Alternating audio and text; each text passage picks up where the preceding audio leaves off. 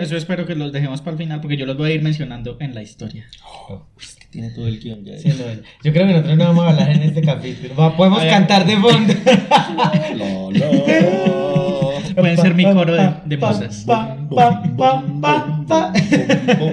A few minutes later.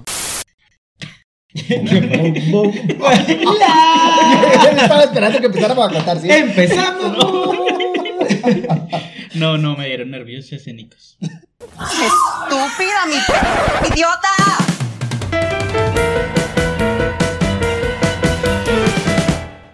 Hola, les damos la bienvenida a un nuevo episodio de Estúpida Mi Podcast, un podcast del Club de Lectura e Iconografías. Hoy están conmigo, como siempre, Jesús, Oli. Sebas, Hola. Mi nombre es Esteban y hoy estamos muy contentos porque traemos un episodio muy marica que se trata sobre los musicales. Esto es un estereotipo. Sí. Sí, y por eso vamos a hablar de eso. Y lo vamos a decir todo cantado. Bum, bum, bum, La- bum, bum, bum. La, la, la, la. Tenemos futuro, tenemos futuro. Sí, No, ya, ya espantamos a todos nuestros seguidores. Ya, Ya. los perdimos. De repente todos los suscriptores se salieron. ¿Todos? No menosprecies nuestra fanbase. Pero bueno, sí, ese es el tema de hoy. Vamos a hablar de los musicales, un género que estereotípicamente se ha asociado a las poblaciones LGBT, más precisamente con los homosexuales, aunque esto es un estereotipo más, digamos, gringo que latinoamericano. Pero vamos a hablar un poco también de la historia de ese estereotipo, la historia de los musicales y de las representaciones diversas en los musicales. Entonces, empecemos también hablando de nuestras propias experiencias y es cómo conocieron ustedes los musicales. Obviamente aquí estamos tratando de los musicales tanto en sus formas teatrales, que es la concepción original, como en las adaptaciones cinematográficas. Para nosotros, desde Latinoamérica, es, Es más difícil difícil. Sí. conocer las adaptaciones teatrales, entonces creo que nuestros primeros contactos siempre Como si no había películas. Broadway, yo voy los fines de semana. O sea, uy.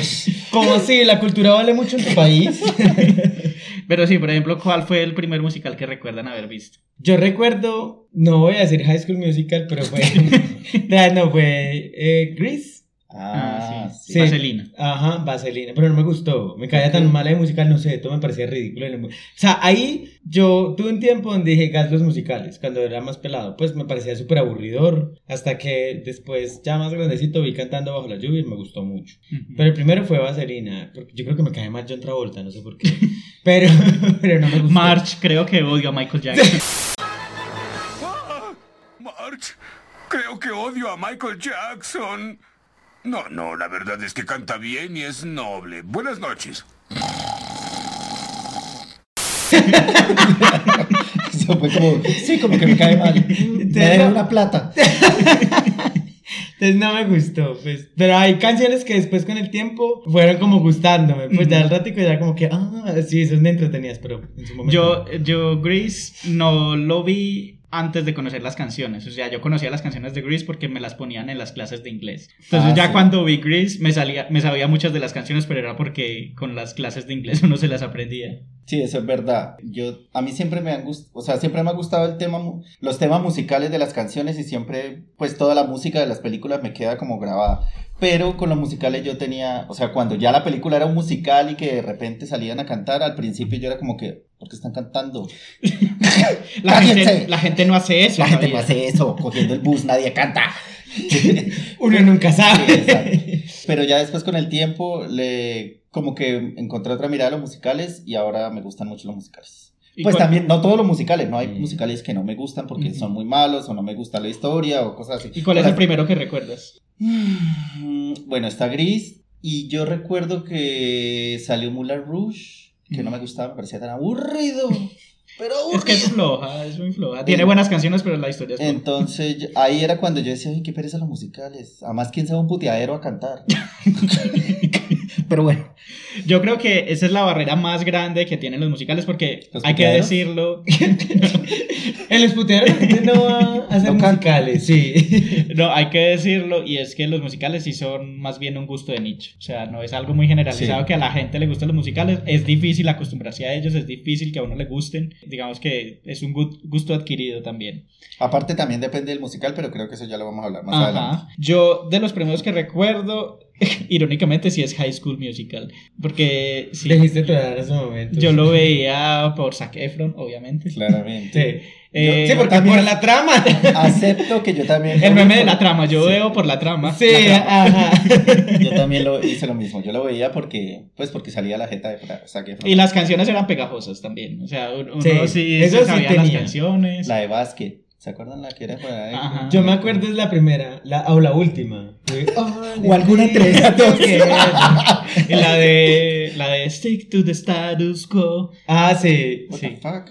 ¿No te acuerdas de esa? No, que era como. eh, además, el mensaje era súper problemático. Ajá, como decía, apégate al status quo. Ajá. ¿Cuántas películas de eso salió? Tres. ¿Tres? Tres, sí. La última fue en cine. Yo, mi generación se las vio todas, o sea, todas. Somos de la misma generación. Pues por eso, exactamente, ahí está tu respuesta. Bueno, entonces sí, como ese fue el primero que recuerdo. Pero en retrospectiva, pues también me di cuenta que Disney nos preparó mucho para eso. O sea, casi todas las películas animadas, y no por decir todas, las películas animadas de Disney son musicales. Y tienen la misma fórmula de los personajes que se presentan con una canción, que muestran sus intenciones con una canción, el clímax también es una canción. Entonces como que uno de niño ya viene preparado para eso, pero es un cambio muy drástico venir de la animación a ver películas con personas cantando. Es verdad porque yo, yo ahorita todavía veo películas animadas. Pues yo veo las de Disney, las antiguas de Disney y yo me aburro mucho con las canciones. Yo como que, ah, qué pereza ver estos perros cantando o esto. Pero Sí, un lo siento. mundo ideal. Sí, no, nada, tampoco. Pero cuando ya paso a los musicales live action con actores reales, ahí sí me gusta porque me gusta también, ah, pues mirar la puesta en escena, las coreografías, todo eso, que uno en una animación, pues no, O sea, que te gustan No. las nuevas películas de Disney la, de live no, action. no, Disney no veo Disney, respétame. Sí, porque Recuerda en qué podcast estamos. Sí, Podíamos porque las nuevas de. Yo, pues yo odio a Disney como empresa, pues yo me veo todas las películas de No, Disney. yo no. No, o sea, tiene que ser un musical ya bien jalado como para... No, yo sí veo de las dos. A mí me gustan musicales live action y los animados, porque además los animados es como que la forma en la que uno entró a ver. Y creo que lo- la animación sí es mucho más versátil para usar la música. O sea, le sale más natural a un muñequito estar cantando que a una persona. Y puede Sí, ser más verdad. teatral.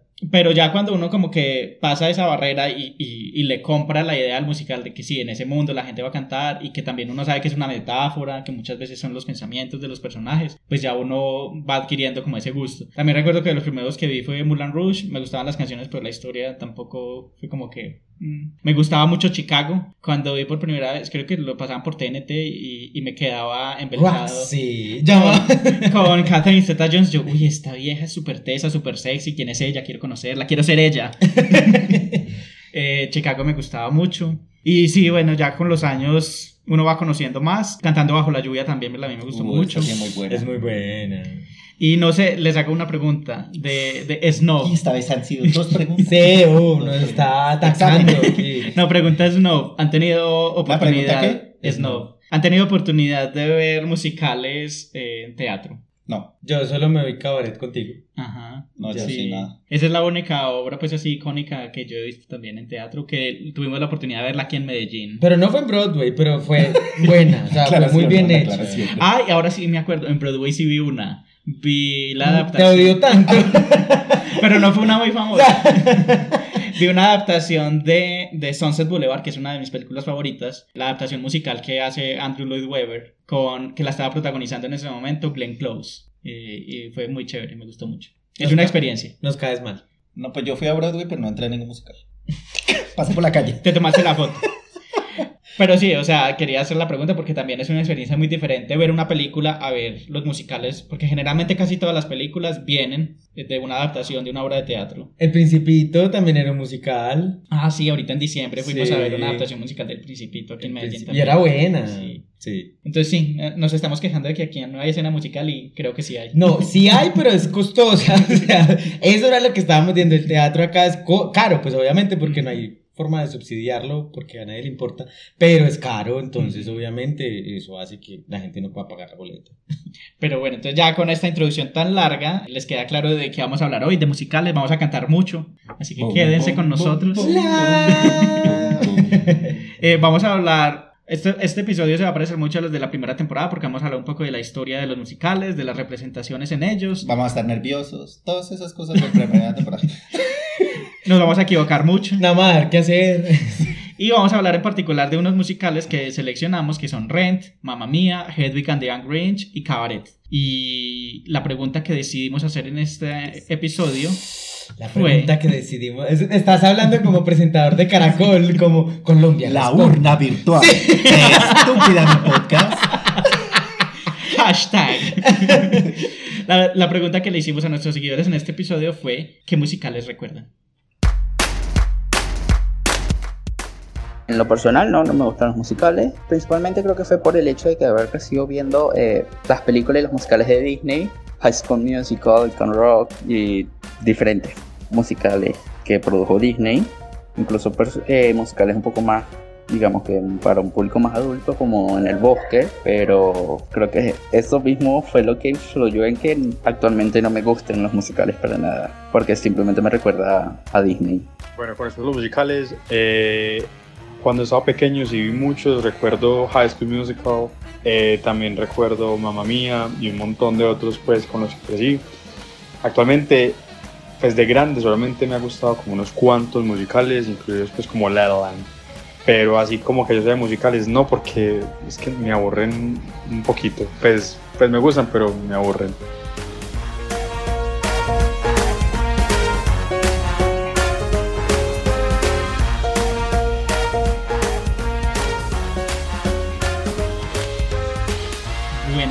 Este episodio creo que me voy a resarcir de los dos episodios anteriores que no traje datos curiosos, o no traje casi datos curiosos. Me voy a resarcir además. Resarcir. Y Sí, este, este episodio va a ser un completo episodio de datos curiosos. Completo, completo. Entonces cantemos datos curiosos. No, no cantemos. No, nosotros vamos a hacer la música de fondo.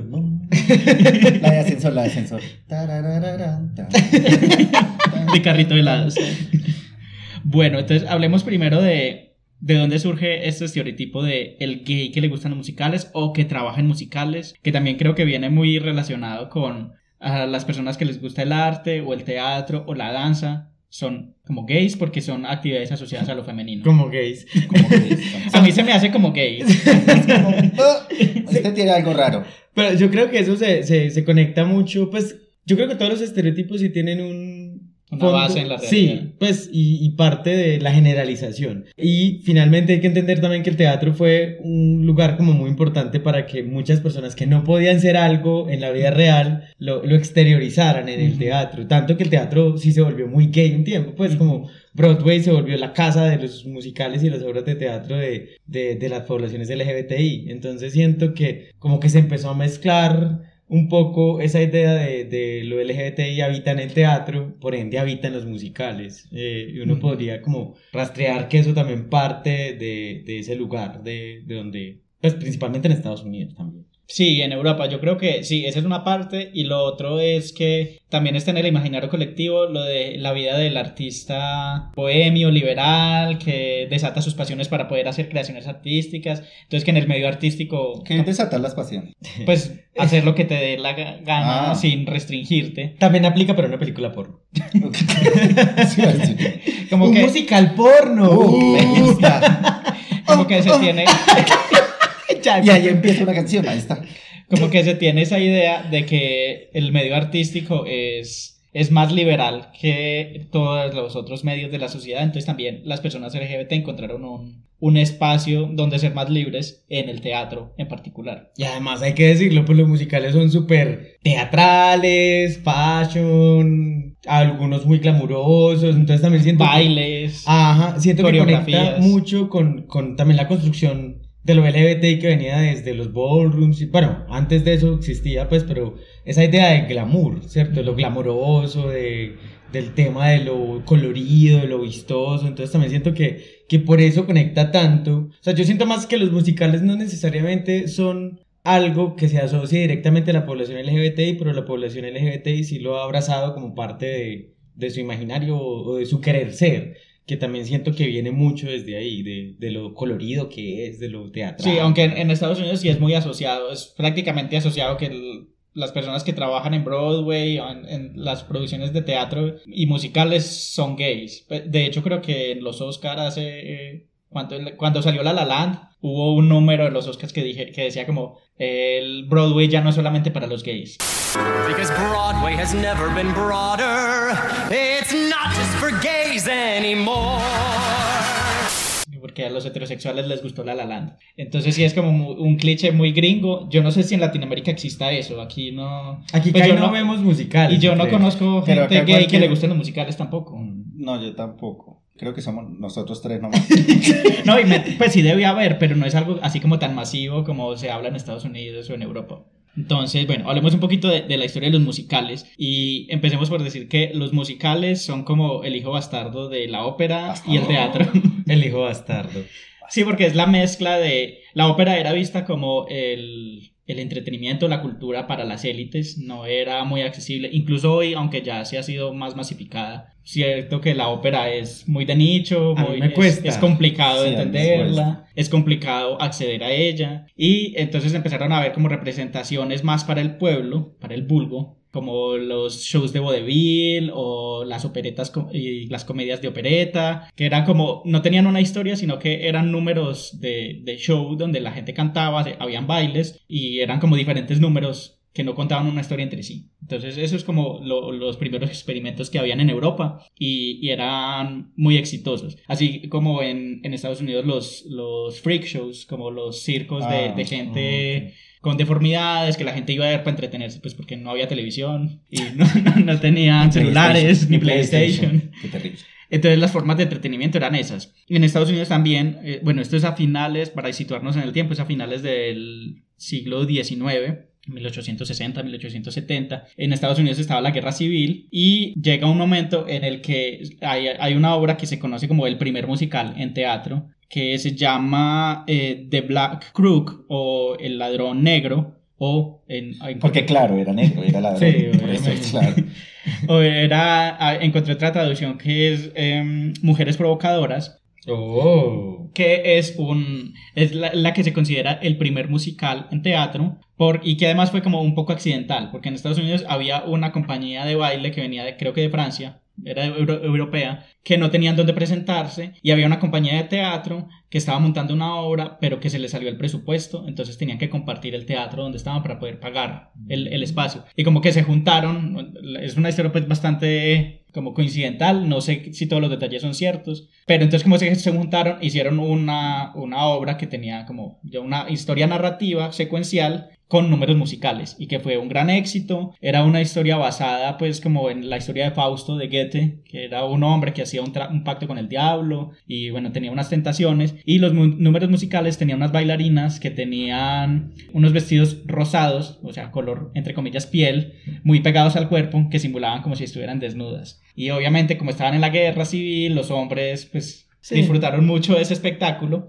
y, y ese se considera pues como el primer éxito y fue estrenado justamente en un local en Broadway en Manhattan, Nueva York y pues ahí también como que surge la, la idea de, de que en, en Broadway se hacen musicales. Oh. En el cine también hay, hay un primer musical, pero ya es mucho después, en el siglo XX, ya cuando había cine con música, y se llama, ¿cómo es? La melodía. La melodía de Broadway, que finalmente al cine llega es cuando llega el sonido a, a las películas. Aunque este se considera el primer musical, hay una distinción. Se considera el primer musical es porque tiene todo lo teatral que tienen los musicales inmerso en una película. Incluso de este hay muchas imágenes que se han vuelto a repetir muchas veces en el cine. Por ejemplo, la gente bailando y la cámara de manera cenital, se llama esto, ¿cierto? Pues arriba. ¿Genital? Cenital. Ah, ok. Chanfle. que no estamos hablando de porno. Entonces la, la cámara cenital y, y mostrando como las personas bailando y haciendo formas en el baile. O sea, tenía todos los elementos del teatro puestos en una película más la música. Porque antes de esta película, que fue en 1929, ya habían otros experimentos que trataban de meter la música como un elemento narrativo en el cine, pero no funcionaba muy bien.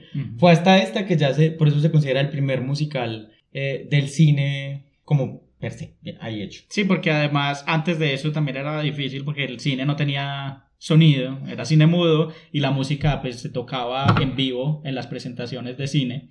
Eh, había alguien pues ahí tocando el piano o, o un instrumento, había una banda y las películas no tenían música per se. Entonces cada que uno iba a una película pues la música era diferente. Y cuando después empezaron con el experimento de intentar unirlos, pues unirlos era tener la cinta y tener la música en un acetato, como en un disco, pero eso se les desajustaba y entonces uno veía el audio, con- veía uno a la gente Ah, sí. hablando y el audio sonaba después o sonaba antes, entonces claro, la gente no le gustó eso. Y además que eh, lo exitoso de esto es que eso disparó el tema del cine de los musicales. Pues en el 30 los musicales fueron el boom, Ujú. ¿cierto? Y se empezó a copiar después principalmente en las caricaturas. Pues como, como, y incluso en las caricaturas fue donde se quedó en el tiempo que el cine Ujú. musical tuvo un declive que fue... y donde todavía hoy está. Ajá. Mucho se usa en, la- en el cine animado y en las series animadas se usa mucho como la, la fórmula musical. mm, Entonces sí, pues digamos que viene inicialmente del teatro y todo su desarrollo inicial viene del teatro.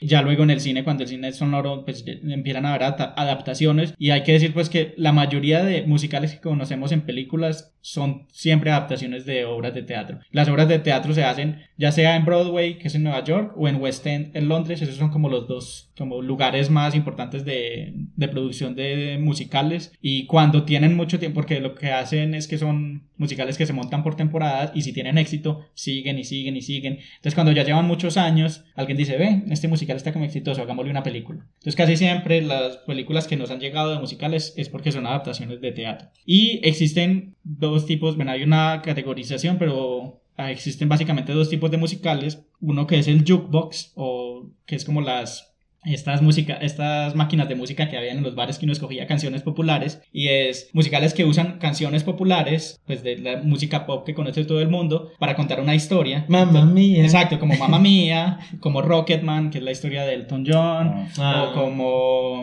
Bohemian Rhapsody Yo amé esa, esa película, esa música Es muy buena. bueno. Sí, verdad. Entonces escogen como músicas populares y usan eso para contar una historia, pero no necesariamente es que la música sea compuesta para la película. También hay una muy famosa de los Beatles de Across the Universe. Ay, sí, es muy linda. Usa canciones de los Beatles para contar una historia y esta primera, este primer musical que- del que mencioné de, de Black Crook también era así, o sea, usaba canciones populares de la época de la guerra civil, pero no, no escribieron pues canciones en Directamente para la obra. para ah, la ok. obra. Y ya luego, eh, como que dijeron, bueno, no, eh, hay otra forma de hacer la- los musicales. Podemos escribir canciones que incluso los diálogos sean cantados. Entonces hay, hay musicales como el de Los Miserables, Ujú. que toda la película es cantada. O sea, no, yo tuve un problema con la película.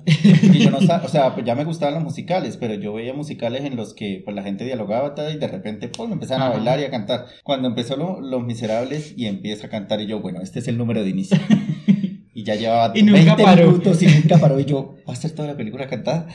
Yo, O sea, A mí me pasó me exactamente tocó igual. pausarla y de- interiorizar lo que iba las siguientes dos horas y media y ya. ya Tú pudiste pausar, yo la vi en cine. Ah, Para mí fue un no, no. descubrir. Es muy raro, como voy a comprar arepa. algo así, así, algo así, sí. Voy al baño. Y hay ya una mezcla entre los dos, que es, hay escenas actuadas en diálogo normal, pues sin, sin canciones, y luego entra un número musical, pero no son canciones pues pop, sino canciones escritas particularmente que avanzan la trama de la canción, de la película. Entonces, por ejemplo, también está de los más recientes eh, Hamilton, que también es uno de esos Uh, musicales en los que todo es cantado. Pero a mí, a mí me pareció muy buena. O sea, pues es como si alguien de Estados Unidos viniera aquí y viera el musical de, no sé, de General Santander. ¿Qué putas Ajá. va a saber quién es? Yo no sabía quién Bolívar era Hamilton, porque yo de historia de Estados Unidos no sé, pero la puesta en escena, porque aparte la película es, es grabada en el, en el teatro, pero la puesta en escena y las canciones son muy bacanas. Pues es- Sí, de hecho. Hamilton no es una adaptación porque no, no hicieron una película sobre la obra pues con todo el lenguaje cinematográfico, sino que literalmente pusieron una cámara en una de las presentaciones de teatro y eso es lo que, lo que pues como publicaron en, en Disney Plus y, y que han distribuido. Pero no es una adaptación, sino que es literalmente la obra de teatro que está puesta a disposición. Y se ha hecho muy famoso pues por todas sus canciones que Y son es de muy, muy Miranda, pegajosas. ¿no? Sí, es de Papito Rey Lin Manuel Miranda. Sí, yo ya soy fan de él. Sí, que también hizo pues la música de Encanto, hizo Tic Tic Boom, ah, pues es como el... Moana. el- Moana. Es Es, como el, el el compositor rey, del momento sí. de los musicales, sí. Que aparte pues ha metido mucha representación latina, que él, de, él es de ascendencia latina y, y le ha puesto como otra visión también a los musicales que generalmente también han sido históricamente como del dominio de hombres blancos, no heterosexuales, porque también ha habido muchos compositores que son homosexuales, pero sí es una visión pues muy americanizada y muy europea y muy blanca. Entonces también ya podemos hablar de estos compositores uno de los primeros y más exitosos fue Cole Porter. Eh, Él nació en mil- 1891 y murió en 1964 y él es uno de los compositores de, de canciones para musicales más prolíficos y más exitosos y en su época, aunque no era pues fácil estar fuera del closet, él en esas condiciones eh, estaba ca- casi por fuera del closet, o sea, era de lo que, lo que dicen un secreto a voces, que era gay. O sea, en un closet de cristal. Ajá. Oh. Si no saben qué es eso, pueden ir al primer episodio de este podcast. Sí. Hipervínculo.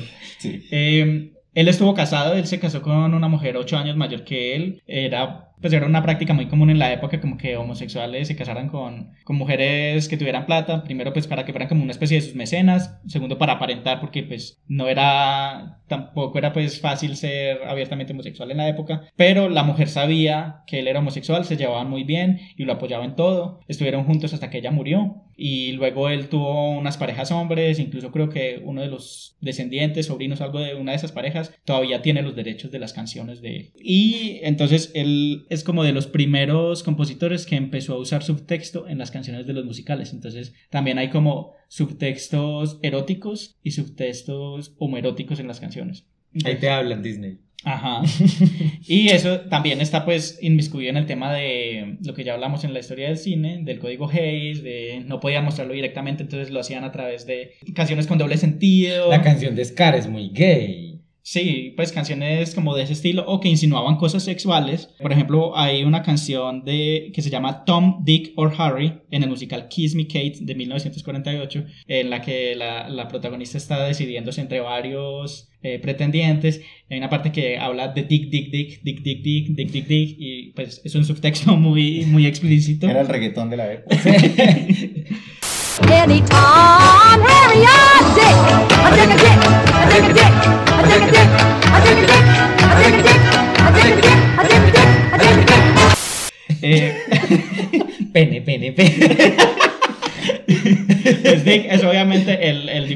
de, de Richard, pero también tiene como ese doble sentido. Sí. Y también se utilizaba mucho la palabra gay, que antes de que tuviera la acepción que tiene hoy, que gay originalmente significa alegre, alguien Mm, alegre, eh, que incluso en, en, en un West Side Story está la canción de I feel pretty, oh so pretty, uh, Cántala toda, pretty, cántala toda. I'm pretty and gay. Y entonces hay muchas canciones que también tienen como esta, el uso de la palabra gay y, y tiene como que, bueno, ¿es gay de alegre o es gay de homosexual? Show should be more pretty. Show should be more witty. Show should be more.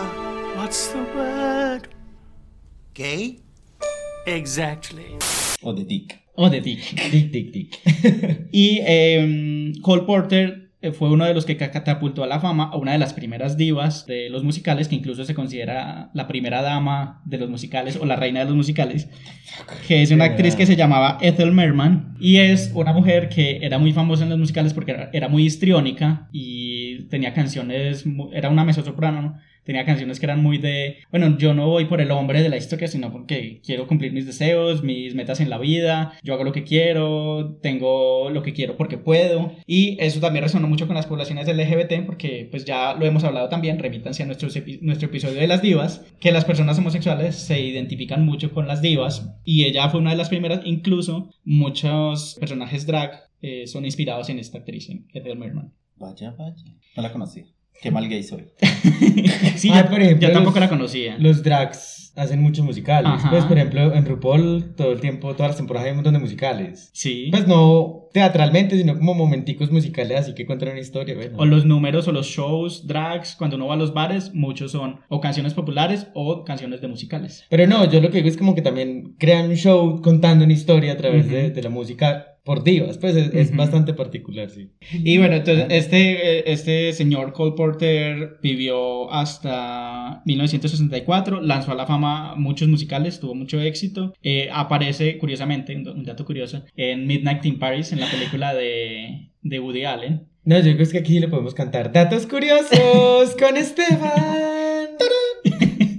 Y eh, al otro lado del Atlántico estaba otro compositor en Inglaterra que se llama Noel Coward y también hacía un poco lo mismo que hacía este señor Porter, pero en, la- en los musicales en, en Reino Unido. También tenía como subtextos en las canciones que usaba, pero en el Reino Unido era un poco más tabú por el tema también de Oscar Wilde. Incluso él, en uno de sus musicales hace como una una referencia a Oscar Wilde por el clavel verde, que Oscar Wilde tenía un clavel verde eh, y en, en Inglaterra fue como uno de los signos. Es como los... El eh, triángulo rosa. el triángulo rosa o los pañuelos que se ponían los, los motoristas en, en los, los jeans para decir, ah, yo soy pasivo, me gusta no sé qué, me gusta el BDSM. ¿Hay pañuelos para eso? Sí, Sí. Sí. Estamos hablando de musicales, tengo un pañuelo rosado ahí. Eh, entonces sí, Noel Coward es, es uno de los representantes en composición de musicales en, en Inglaterra. Y bueno, entonces ya que empezamos a hablar de divas, no podemos dejar de hablar de Judy Garland, que es como también un icono gay per se, por su figura, por su historia trágica y por ser protagonista de uno de los primeros éxitos musicales, que fue El Mago de Oz, de 1939. Incluso fue tan, tan notoria su relación con las poblaciones LGBT que hay una expresión en inglés que es eh, Friends of Dorothy o Amigos de Dorothy que se usa para referirse a las personas homosexuales porque son los amigos de Dorothy como el león y el, el hombre de hojalata que eran hombres o bueno personas Y el hombre, el señor de paja. Y el el- hombre de paja. Era- el señor más- que se hace la paja. más. Entonces sí, es, es tan clara la relación con las divas que incluso mm, es una expresión, los amigos de Dorothy para referirse a las personas homosexuales. Y bueno, otras divas está Liza Minnelli, que es hija de Judy Garland, Barbara Streisand. Y estas narrativas también apelaban mucho al público LGBT por eh, los temas de resiliencia. Por ejemplo, el mago de Oz, literalmente el mundo de ella era un mundo gris en blanco y negro y luego pasa por el arco iris.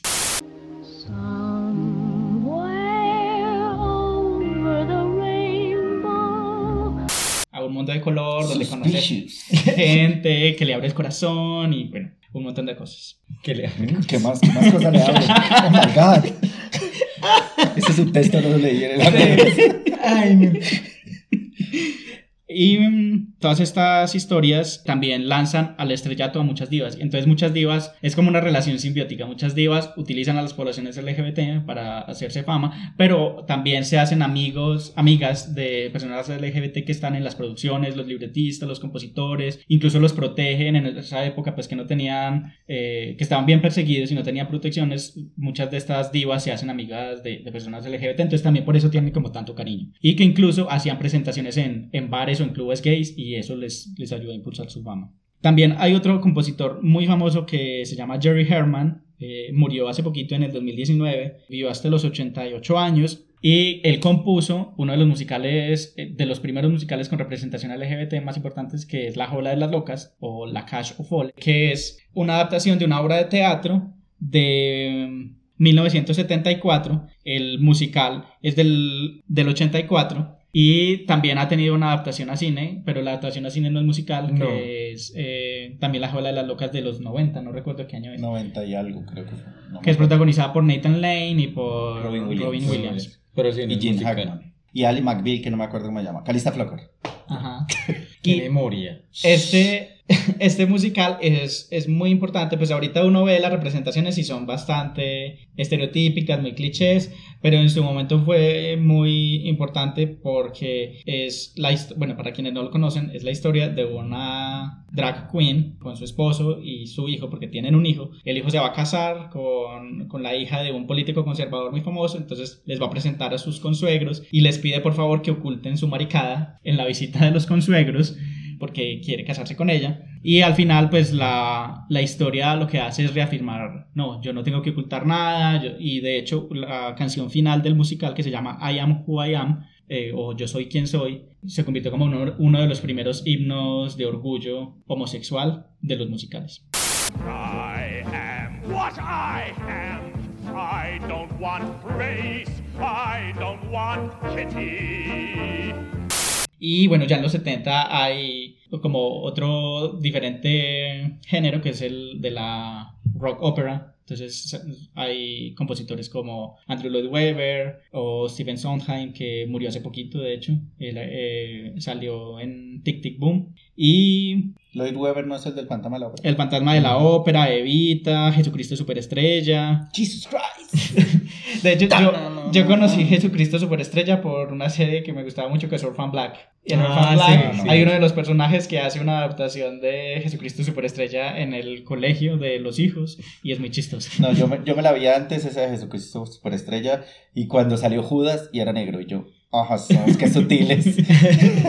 Pero las canciones son muy pegajosas. Sí, las canciones son muy buenas. Es muy buena. Y entonces en, en los 70 está como el género rock en, la, en los musicales y justamente en los 70 es cuando surge Rocky Horror Picture Show, del que ya hablamos en nuestro especial de Halloween del año pasado, pero que también tiene una representación muy importante, LGBT, que ya, ya hemos discutido. Y ya, bueno, llegamos a, a las épocas más recientes y vamos a hablar de Rent, que es muy importante también por la representación de personas viviendo con VIH y que no necesariamente son hom- homosexuales. Fue escrita por Jonathan Larson, de quien también hablamos hace poquito, recomendamos Tic Tic Boom, Boom. que es una película de- que fue producida por Netflix, protagonizada por Andrew Garfield. Y eh, bueno, esta obra originalmente es del 96, la película fue adaptada en el 2005 por Chris Columbus. La historia como tal es una adaptación de una ópera de Puccini que se llama La Bohème que es sobre La un- canción, la bohem. la, la ópera original es sobre unos artistas bohemios que trataban de sobrevivir en el barrio latino de París, muy parecido a la película, a la al musical, en los que hay unos artistas que están tratando de sobrevivir en Manhattan en los 90. Y en la, en la ópera original el, el personaje de Mimi tenía tuberculosis y muere. Pues en, en la nueva, en la nueva adaptación es ambientada en el tema eh, del contexto del VIH. A mí me gustó mucho esa peli y yo creo que es como que uno debería verse esa y Tic Tic Boom como Para seguidas. ver el contexto. Porque Para además ver, sí. es muy bacano ver que en Tic Tic Boom nos cuenta la historia de él tratando de narrar los, los, los entornos de los más desprotegidos, ¿cierto? Ujú. Como también es como era su foco el personaje. Sí. Y ver esta historia que finalmente se enfoca en las personas desprotegidas, pues, y, y en realidad todos ahí son underdogs, pues son personas que, que no pertenecen a ningún lado, que están en la quiebra, pero, pero que además lo presenta de una forma alegre. Pues Ajá. eso me gustó, pues, porque... Sí, que no es tan trágico, aunque No, suceden sí cosas trágico, trágicas, sí. pero sí está muy en un tono de celebrar la vida. Ajá, y todo el tiempo las, las, las canciones, algunas son todas alegres, todas festivas, entonces me gustó también eso, como que era una mirada muy particular, no sé si así será en la obra de teatro, no la he visto, pues, pero al menos en la película era una mirada muy particular de, de, de aquellos desprotegidos, pues era como muy bacana porque era triste, dura, cruel, pero a la vez en, ese, en esa crueldad era alegre, pues era Ujú. muy bonita, me gustó mucho esa película. Sí, un dato curioso es que el cast de la película es también el mismo cast que venía haciendo la obra en Broadway, que eso pasa mucho pues, cuando unas obras son adaptadas al cine y el cast de Broadway o de, del teatro donde se está haciendo es lleva mucho tiempo haciéndolo, casi siempre se usa el mismo cast para la película, lo vimos también en Los chicos de la banda, eh, entonces sí como que tiene el mismo espíritu de, del- de la obra como tal. Eh, La película pues tampoco es perfecta, yo creo que también tiene algunos estereotipos que se explican un poco por su época, pues cuando yo la vi me pareció un poco injusta la forma en que retratan a, a la chica bisexual. Me parece importante que haya una representación bisexual, pero está el estereotipo de la persona bisexual que es A morir. promiscua porque sí.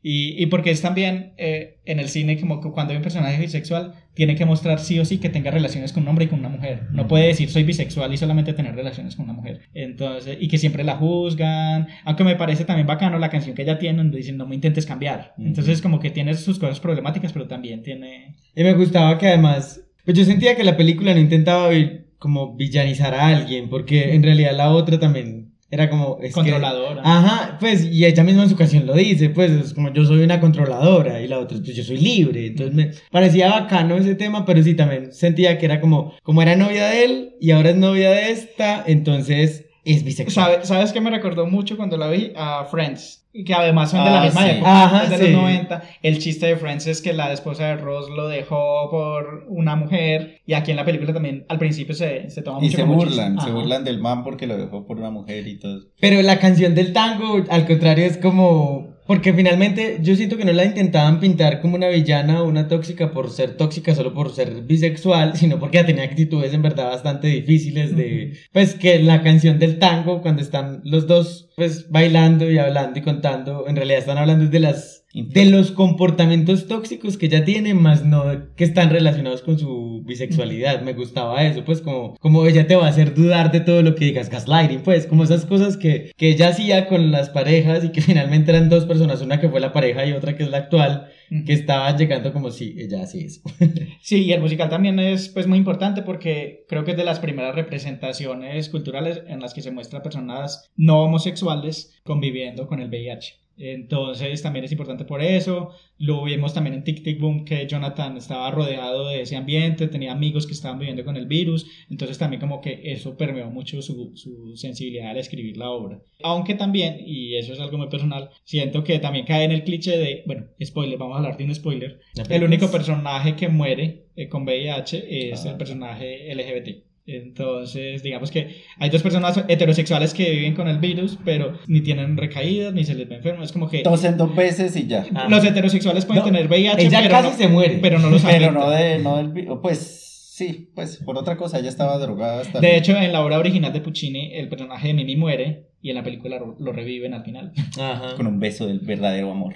Porque lo importante es el amor, el amor heterosexual. heterosexual. Pero también me gustó que para la época pues mostraba tranquilamente la una relación entre un hombre cis y una mujer trans. Entonces, eso era como muy parchado, pues, Sí. porque... Y que también usa los, los pronombres ella, Ajá. a referencia a ella. Entonces me gustaba mucho eso también, pues sí, es verdad, yo no me quedé en cuenta, pero el cliché es como muere el único personaje, bueno, no era el único porque también estaba el novio, pero, pero sí me parecía muy particular, era que para hacer la época lo mostraba muy tranquilo, pues como, y además muy felices, porque la relación de ellos fue muy linda en todo el tiempo, o sea, no fue catastrófica, no fue un caos, no fue una tristeza, es más, la tristeza de él era la muerte de ella, Ajá. entonces me pareció que era una representación, si bien tiene ese problema, era muy linda, muy, como muy delicada, porque no era como, porque esta chica es trans y yo soy un hombre cis, entonces vamos a tener problema y todo va a ser horrible, no, era muy, muy del amor y me Y que gustaba tampoco mucho eso. temía mostrar las muestras de cariños entre ellos. Porque yo en un momento pensé, bueno,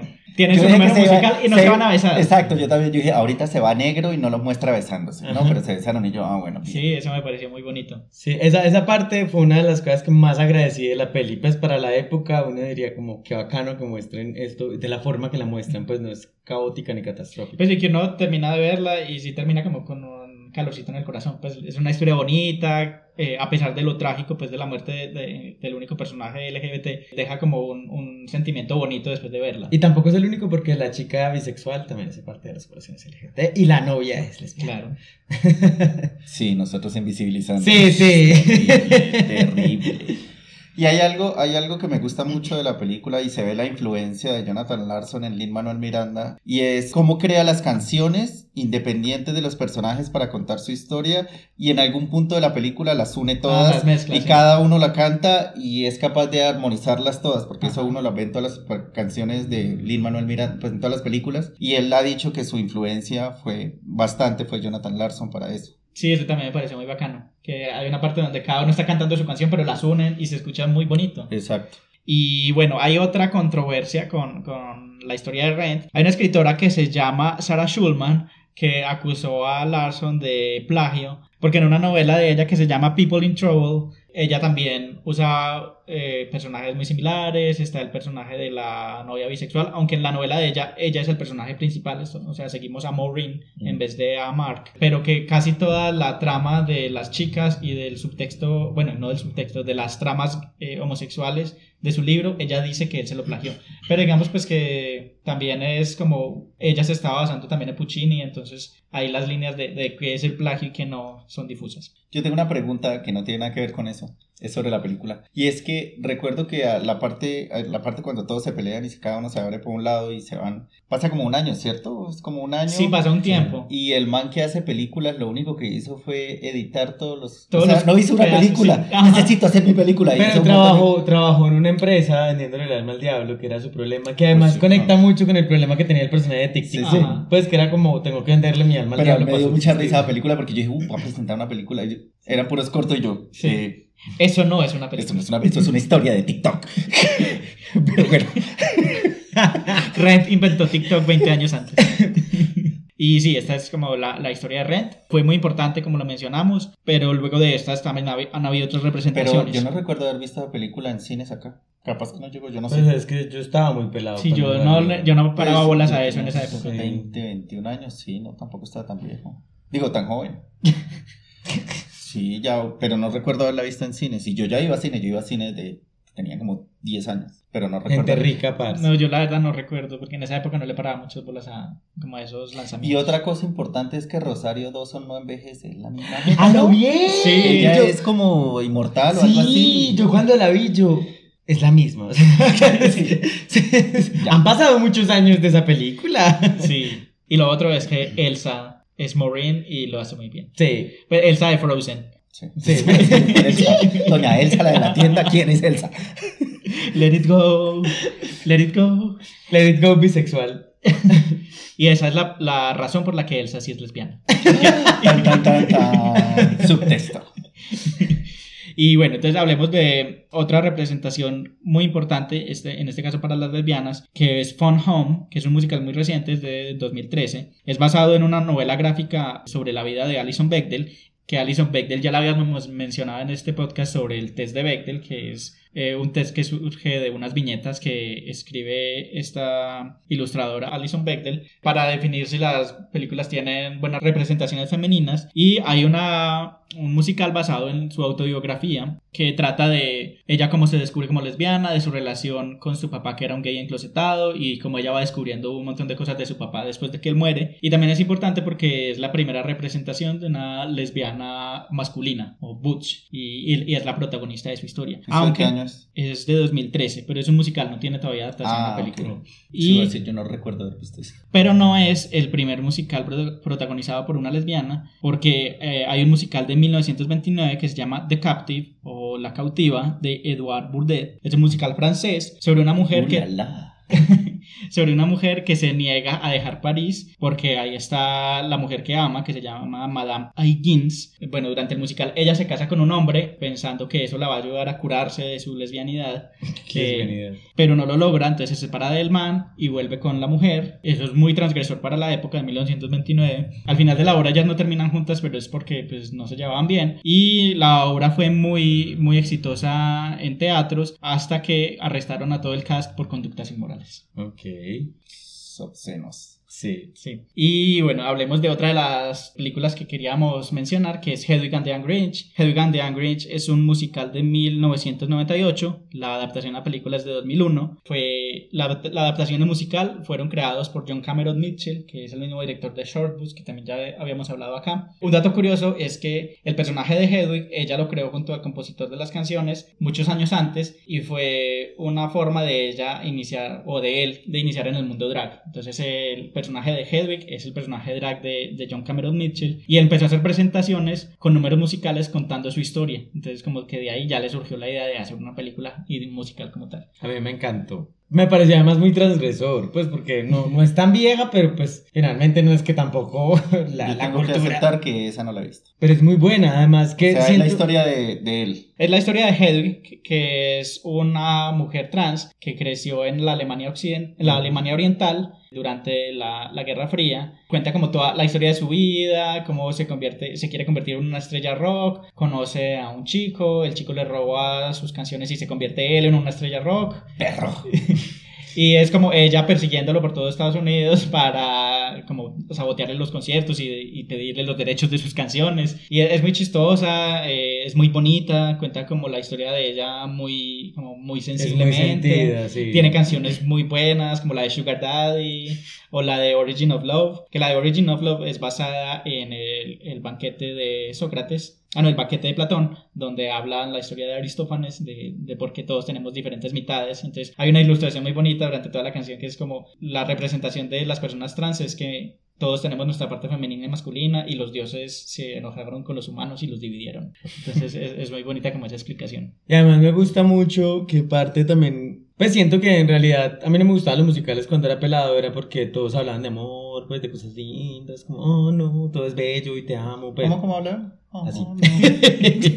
Por ejemplo, eso es lo que no me gusta de Gris. Entonces, pero otro tipo de musicales, porque esta es muy sensible, tiene un tacto muy, pues, es, es, es muy humana, pero también es, es violenta por momentos. Es rock, es, es- sí, es también como un homenaje a toda esta época de los 70 de los musicales rock. Y me encantaba, pues, y me encanta, me encanta la estética, además, que para contar la historia utiliza un montón de elementos narrativos, pues, visuales que se mezclan con la música, que, que uno dice, pues, por ejemplo, esa escena donde eh, ella está metida en el horno cuando era niña y, y- y empieza a cantar. Cantar dentro del horno. sí. Eso me parece súper lindo, pues estéticamente es muy, muy bonito y siento que la película también es muy transgresora, incluso en los temas que habla, pues en, en, en, en cómo los toca, en cómo los va contando y estéticamente me pareció divina y musicalmente es genial. Pues uno no se aburre literal en la película de principio a fin. Sí, es muy camp también en su estética. Eso me encanta todavía más.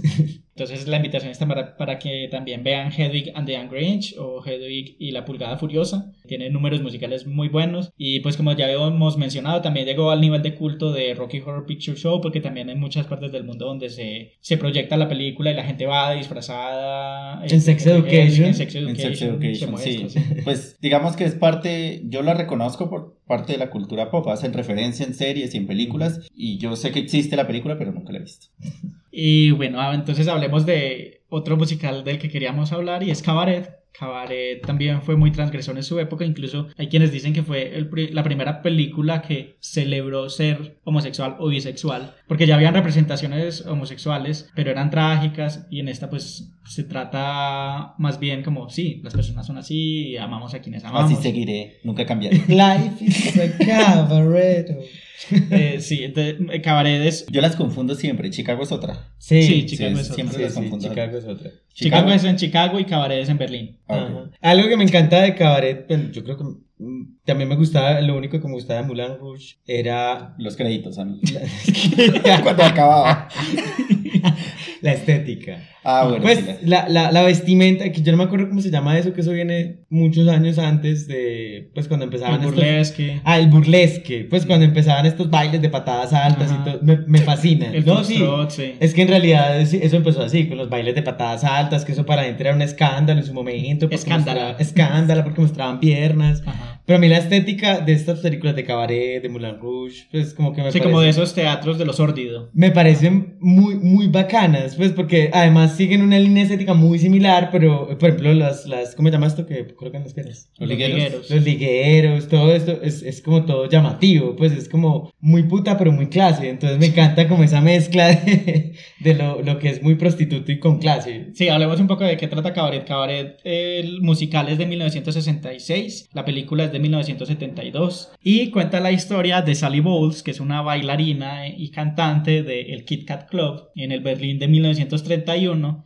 la- el periodo antes del surgimiento de Adolfo Hitler y de los nazis. Incluso todo ese contexto político estaba muy imbuido en toda la historia. Genial. Eh, incluso al final vemos cómo los personajes se empiezan a asustar de, del como el ambiente político que se está viviendo en esa Alemania y es también como el final de los locos años 20 que en Berlín era en esa época en los 20 como de las ciudades más liberales de Europa y del mundo donde la gente iba por las prostitutas y por la diversión y por todo. Entonces el Kit Kat Club es un, un club de estos donde hay shows y donde están las cortesanas Cortesana. Cortesanas, oh my god. Ahorita, Las meretrices. ahorita Jesús es ser puta con clase y Sí. las cortesanas. Las, corte- las meretrices que bailan. Entonces es la historia de Sally Bowles, que en la película es famosamente interpretada por Liza Minnelli, y, y su- sus amoríos con, con diferentes personajes. Uno de los personajes es bisexual porque también tiene como un, un romance con otro, con otro chico. Y es muy importante pues porque en el cine, esto fue en el 72, fue como bastante transgresor para la época mostrar una historia sobre la bisexualidad y sobre todo en la época de, del Berlín de antes de la Segunda Guerra Mundial. También tiene números muy, pues números musicales muy bacanos, como el, el primero de, de Welcome, pues cuando Ah, sí. te dan la bienvenida al cabaret, es muy bacano. El de Mein Hair, tiene muchas canciones icónicas. Tú y yo, Jesús, tuvimos la oportunidad de ver una...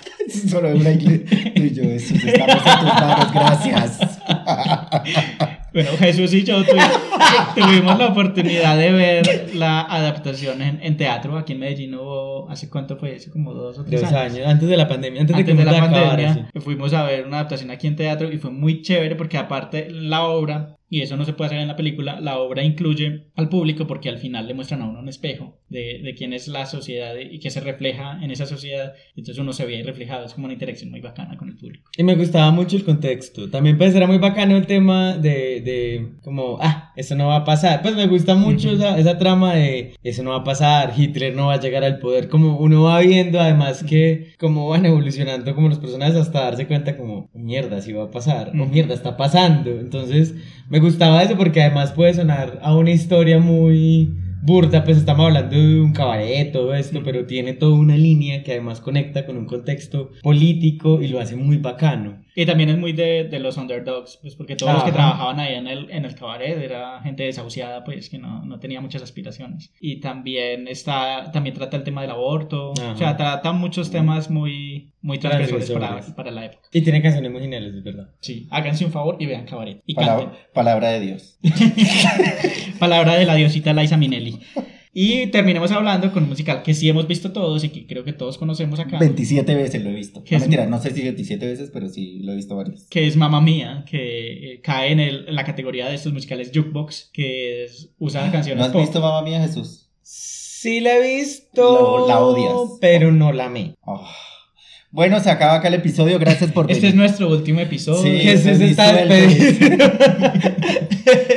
o sea, no, yo creo que si me veo musical lo amaría. Y además me encanta todo lo que aparezca Meryl Streep, pero fue tan ridícula que no podía con ella. O sea, las canciones geniales, pero como que todo el musical no me cuadraba nunca. Sí, obviamente, Ujú. Mamma Mía uno no lo ve por la historia. Sí, no, las, las músicas geniales, es espectacular, pues es la música de ABBA además. Pero el musical yo no podía con él, pues era como, mm, ¿qué es esto tan bobo? Pues Pues, pero sí, o sea, a veces creo que también caería en la categoría de gustos culposos, porque la historia de Mamma Mía no es la gran cosa, Sí, no pero profunda, los ¿no? números musicales y el hecho de que sea de ABBA, o sea, ABBA también que es un gran hit con los gays y en general, a mí Pero me bueno, encanta, ¿de yo lo trata? disfruto ¿De mucho. qué trata Mamá Mía? Porque la gente no sabe. Ya contamos la historia de todos los demás. Sino... Cuéntanos de qué trata. Entonces, trata, pues es la historia de, no me acuerdo cómo se llama la hija, pero pues la mamá... De Amanda se- Seyfried. Sí, sí, de Amanda Seyfried. Eh, la mamá es Meryl Streep, hace el papel de Donna. Y resulta que, pues, ella es la hija, eh, Amanda Seyfried es la hija de, de Meryl Streep, pero ella no sabe quién es el papá. Entonces, pues, ella crece y todo eso, y ya se va a casar, la hija. Y la hija le roba el diario a la mamá. Y hay tres posibles candidatos, y los invita a la boda, al tiempo, a los tres, para saber quién es, porque ella decía, apenas lo vea, yo voy a saber cuál es.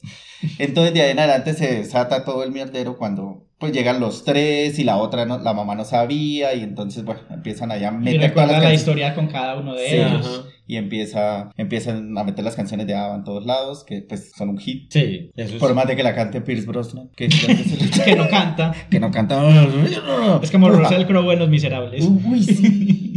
Pero bueno, yo amo esa película, me gusta mucho. La historia, pues sí, no es nada del otro mundo, pero creo que toda la puesta en escena y la combinación con las canciones es lo que más me gusta del- de esa película. Y el componente LGBT ahí es que, pues uno de ellos, de los, pues le puedo Uno de los spoilear. posibles papás. Sí, le puedo spoilear ya porque la película salió hace como 20 años. No mentira, no sé. Sí, es como el 2000. Yo no me Sí, por ahí 15 años. Bueno, 15 años, digamos. Uno de los posibles papás, al final de la película, ya sale de closet y está con uno de ellos y le dice a Donna, que es Meryl Streep, le dice, usted fue la única mujer con la que yo estuve, porque pues ajá.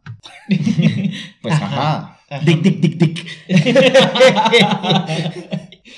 Y salió una segunda parte después, que es la primera vuelta a hacer, que para mí fue la primera que la volvieron a hacer, solo que Ajá. metieron a Cher. Ujú. Sí. Eh, pero pues tiene Uy, canciones sí. chéveres también, porque pues Ava no me importa. Pues a mí me gustó por Lily Collins, me sorprendió mucho Ah, la, sí. la- la capacidad actoral de ella y de cantar, me gustó mucho por las canciones que ella hace, que es, pues Mía 2 es como la rememoranza de cómo fue la, ¿Cómo la historia los- de Donna con estos chicos, porque, spoiler, Donna se muere, entonces están haciendo el funeral y están recordando todo esto, y me pareció muy bonito como la historia también de Donna y la liberación sexual, porque creo que ese es uno de los temas también de, de la película, es que hay como cinco personajes femeninos súper fuertes, los hombres pues son secundarios y están ahí para apoyarlas a ellos, pero obviamente la historia sobre estas mujeres, que también en la época de la liberación sexual, también está el conflicto de Donna con su mamá, que su mamá como que es más estricta, aunque es Cher. Eh, pero Donna quería explorar el mundo y hacer lo que le diera la gana. Entonces me parece chévere también por ese subtexto. Hay un detalle ahí, es que Meryl Streep no le gusta hacer secuelas, pero ella aceptó. Es la ahí- primera secuela que hace. Sí, creo que es la única que ha hecho. No sé si ha hecho más, pero creo hasta donde recuerdo esta es la única que hizo y por eso fue que aceptó salir un- en una canción, creo que fue. Sí, en la- Porque pues ella se muere porque claramente... Ella dijo, vuelvo, pero me matan. Ajá. Me matan desde el inicio. ya. Me pagan el sueldo completo. Gracias. Como Jamie Lee Curtis en la última de Halloween, vuelvo, pero me tienen en una, cama de- en una camilla de toda la película. y no voy a hacer nada más. Y ya esos eran los musicales de los que queríamos hablar. Hoy nos explayamos hablando de muchas cosas, muchos musicales. Y ahorita después de esta cortinilla vamos a hablar de algunas conclusiones.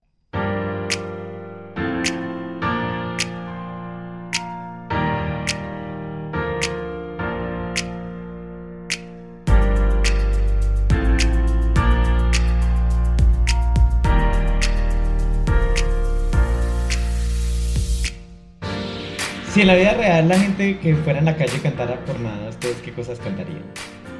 La fila, la fila para que la atienda a uno en, en el médico. Uy, sí. Pero Estoy sería muriendo. Yo creo que eso lo que haría es para que sea como un, una Un canción- rock así Sí, bien bien pesado. ¡Estos médicos! Algo así, la gente muriendo ahí en el musical, en el número y tal. Ese sería una. es- Un muy buen musical. Sí, yo, yo lo cantaría. Sí, sí, o como la canción de, de Anne Hathaway, Los Miserables, así ya muriéndose de hambre. Así, ya, sí. Otra vez cuando uno en verdad se le va al metro. Entonces, eh, o Ah, cuando, bueno, cuando sí. el metro se vara. Cuando ya, el cuando el se- metro se vara. O sea, uno ahí yo creo que también canta. Pues sería bacano. Pues uno ahí como que lista de vara el metro. Vamos a cantar el musical todos juntos. Y todos hacen la coreografía. ¡Guau! Sí, en esos momentos sí quedaría bien un, un número musical. ¿En dónde más? Cuando está pidiendo comida uno, por ejemplo, y no llega. Sí. Eso, esa es vital, pues cuando la comida se está demorando en llegar, uno se para ahí a cantar junto al ¿Por restaurante. domicilio o en el restaurante? Ah, resta- Es que en domicilio es más Sí, porque claro, uno está solo en la casa, sí. aunque pasa, pues Sí. sí, la, la, la. El soliloquio, sí. Sí. Cortesanas. Nunca llega la comida. Y sales al balcón así a mirar. Mirando, Tengo hambre. mirando la ventana hacia la lluvia. ¿Dónde Pero- pero este- está el domiciliario? Nunca llega tiempo. Ya. Sí. Ush, ya aquí sacamos el nuevo talento musical. La Voz Kids. Encanto 2 y nos contratan a nosotros. Y bueno, no, entonces es, esas son como nuestras conclusiones sobre los musicales. No, la verdad es que es muy difícil sacar conclusiones de Sí. musical. Lo único que recomendamos es como, como véanlos teniendo en cuenta que es como metáforas, que no es que de verdad la gente se ponga a cantar en la calle o en cualquier situación, sino que es Que sería divertidísimo. que sería muy chévere, claro está, eh, pedir una empanada o algo así, pero sino que son metáforas de lo que siente el personaje, de lo que piensa, de cómo se desarrolla, de presentar los personajes, porque por ejemplo a mí me gustó mucho eso en Encanto. eh, Que cada personaje se presenta con una canción. Siempre hay una canción y la canción no es solamente ahí de relleno, sino que desarrolla el personaje. Por ejemplo, la canción de Luisa, Luisa es la fuerte, la fuerte, La fuerza. la fuerta. Inclusive. Le fuerte. Inclusive. Esto, donde nos muestra, donde en la canción nos canta cuál es su situación. Ujú. Que antes de esa canción y después de esa canción, pues ya conociendo la canción ya sabemos qué es lo que va a suceder. Entonces, eh, pues me parece muy chévere eso de, la- de los musicales, por eso me gusta mucho. Sí. Hay musicales que sí, pff, como pro, de prom, ¿se acuerdan Ah, de ese sí. musical? Ay, sí. Que desafortunadamente es con Meryl Streep y yo lo vi porque era con ella. Ay, Pero, pero pues James Corden se caga en todo. Sí, pero ya no, no. Ese musical, por ejemplo, a mí no me gustó. Pero a diferencia de Jesús, a mí sí me gustó Grease. O vaselina o lubricante, como le quieran decir. pero la uno, porque salió una segunda parte. Ay, yo no sabía que tenía segunda parte. Michelle Pfeiffer es la protagonista de la segunda. Y en malísimo. Pero a mí sí me gustó. Sí, a mí también me gustó, es chévere. Pues sí, esas son las conclusiones que podemos sacar de, de este tema. Creo que pues también un poco ligado a lo que decía Sebas, los musicales también tienen algo muy poderoso, es que las canciones se quedan pegadas en la cabeza mucho más fácil que un diálogo. Entonces hay gente que no ha visto los musicales o no ha visto las películas de los musicales, pero se sabe las canciones. Entonces también es bacano que, como tú decías, por ejemplo, que en Encanto cada personaje habla de como sus deseos más íntimos en sus canciones. Es más, mm, pues se le queda uno más tiempo y no puede reflexionar, reflexionar más con las canciones. Entonces es como hacer la oportunidad también de, de explorar esa otra forma de, de arte y es como divertirse con la música y con las canciones. Y es que con Gris pasa eso. Con, con Gris uno puede no haber visto la película, pero uno está en una discoteca y seguramente Se la van a poner. canciones, sí. Se la van a poner. Y uno dice, ah, ya van a cerrar la discoteca.